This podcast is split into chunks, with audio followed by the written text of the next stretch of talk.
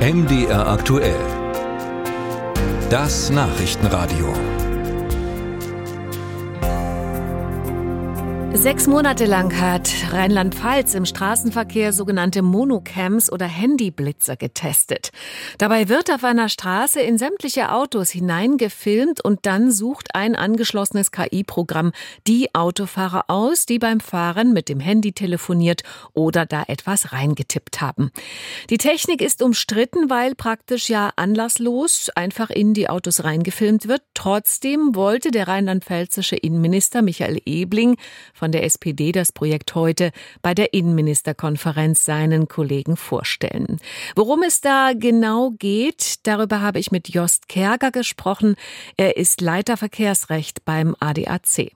Herr Kerger, wie genau funktioniert denn die Monocam-Technik? Ja, wie es das Wort schon sagt, Monocam, also sprich eine Kamera, ist eine Kamera auf einer Brücke installiert, die herunter von der Brücke in den fließenden Verkehr filmt. Sie filmt das Auto, sie filmt die Insassen, sie filmt das Kennzeichen und sie filmt natürlich damit auch den Insassen, wenn er in dem Moment, wo er durch die Brücke durchfährt, ein Handy in der Hand hält. Es sind ja nun sehr viele Autos auf der Autobahn oder auf den Straßen, wo das gemacht wird. Wie werden denn die herausgefischt, die jetzt was falsch gemacht haben? Also bisher gab es ja nur einen entsprechenden Test in Rheinland-Pfalz, weil das Gerät an sich so bisher in Deutschland noch nicht zugelassen ist. Hintergrund äh, ist eben, dass hier alle fotografiert bzw. gefilmt werden. Das heißt, egal wer dort langfährt, jeder wird gefilmt. Von jedem wird ein Foto bzw. eine Videodatei entsprechend erstellt, auf der der Betreffende, sein Fahrzeug und eben das Kennzeichen, also auch personenbezogene Daten zu sehen sind. Und erst dann, wenn das Bild da ist, erkennt eine Software, eine künstliche Intelligenz, wie auch immer man es bezeichnen will, durch ein Bildbearbeitungsprogramm, ob auf diesem Foto derjenige eben ein Handy oder einen ähnlichen Gegenstand in der Hand hält. Und wenn das der Fall ist, wird dann das Bild eben weiter an einen Auswertebeamten gegeben. Aber es wird eben jeder gefilmt und das ist genau das Problem. Genau, Sie sprechen es an, es gibt da rechtliche Bedenken. Wie sehen die genau aus? Ja, eine normale Kontrolle erfolgt zum Beispiel bei einer normalen Geschwindigkeitsmessung so.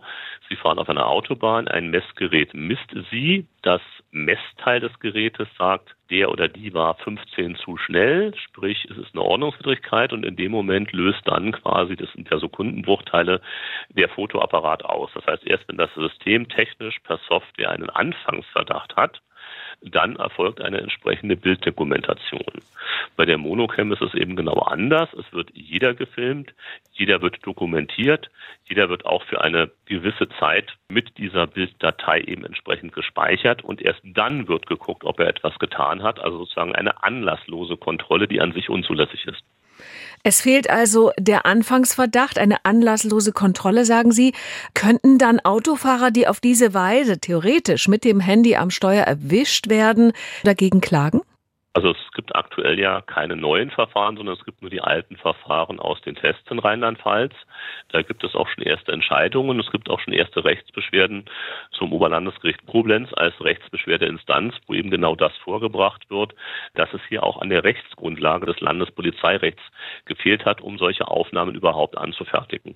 Und da wird dann demnächst das Oberlandesgericht Koblenz zu entscheiden, ob man hier eine entsprechende gesetzliche Grundlage hätte erlassen müssen.